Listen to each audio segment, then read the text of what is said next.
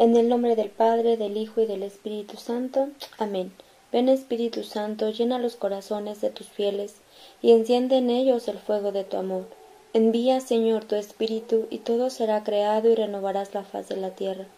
Oh Dios, que has instruido los corazones de tus fieles con la luz de tu Espíritu Santo. Concédenos que sintamos rectamente con el mismo Espíritu y que gocemos por siempre de tu divino consuelo. Por Jesucristo nuestro Señor. Amén. Hola, hola, bienvenidos. Esta es la lección número 14 denominada tibieza espiritual. Existen dos tipos de tibieza, la tibieza mundana y la tibieza espiritual.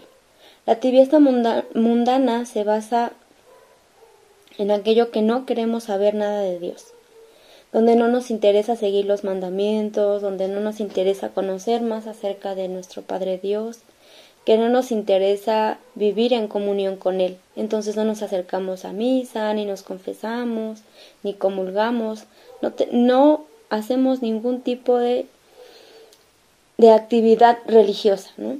Y la tibieza espiritual es esa que vamos encontrando después de haber tenido una conversión en un retiro, en un retiro, en un encuentro con nuestro Señor, ¿no?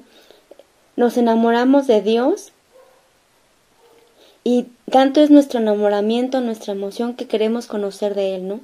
Y, la tibieza espiritual consiste en cierta especie de relajamiento espiritual que va parando las energías de la voluntad, inspira horror al esfuerzo y recarga pesadamente los movimientos del vivir cristiano. Nos pesa mucho hacer oración, acercarnos más a Dios, no le encontramos el amor pleno, no le encontramos esas ganas de levantarnos día con día y seguirnos empapando del amor de Dios, ¿no? Y hay varias causas. Una de ellas es una alimentación espiritual deficiente que consiste en disminuir la gracia, la virtud, la oración, la mortificación, la, la lectura espiritual, recortar oraciones o orar distraídamente, coquetear con el pecado, posponer compromisos espirituales, no cuidar los sentidos, no mortificarme ni un poco. No queremos esforzarnos en hacer sacrificios, en, en leer diario, este, estamos tentando al pecado, ¿no? Hoy sí oro, mañana no, este, Diosito me perdona, ¿no? Y esa es una, una causa de la tibieza espiritual, ¿no? Otra causa, la invasión de algún germen dañino. La anemia espiritual que produce la falta de alimento le hace propenso a gérmenes, nos hace propensos a gérmenes. Quiere decir que, que no nos estamos alimentando correctamente. La oración, el ayuno, los rosarios, esa es, ese es nuestro alimento para un cristiano, ¿no? Para vivir día a día cerca de la mano de Dios nos empezamos a dar permisos, este, las tentaciones se rechazan a medias, se cometen imprudencias, la soberbia vuelve al ataque, los otros son más perezosos, yo sí oro, yo sí voy a misa, no diario, pero yo oro más que los demás, ¿no?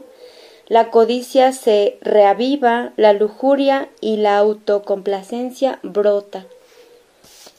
Los daños de la tibieza es terror al esfuerzo, amor desmedido al placer, debilita la voluntad y el entendimiento. Poco a poco enseguece la conciencia. Se deja, dejamos de escuchar la voz de Dios y se empieza a escuchar más la voz de la carne, ¿no? Lo que, lo que, me, lo que me hace placer, lo que me hace sentirme bonito, lo que me hace sentirme feliz, ¿no?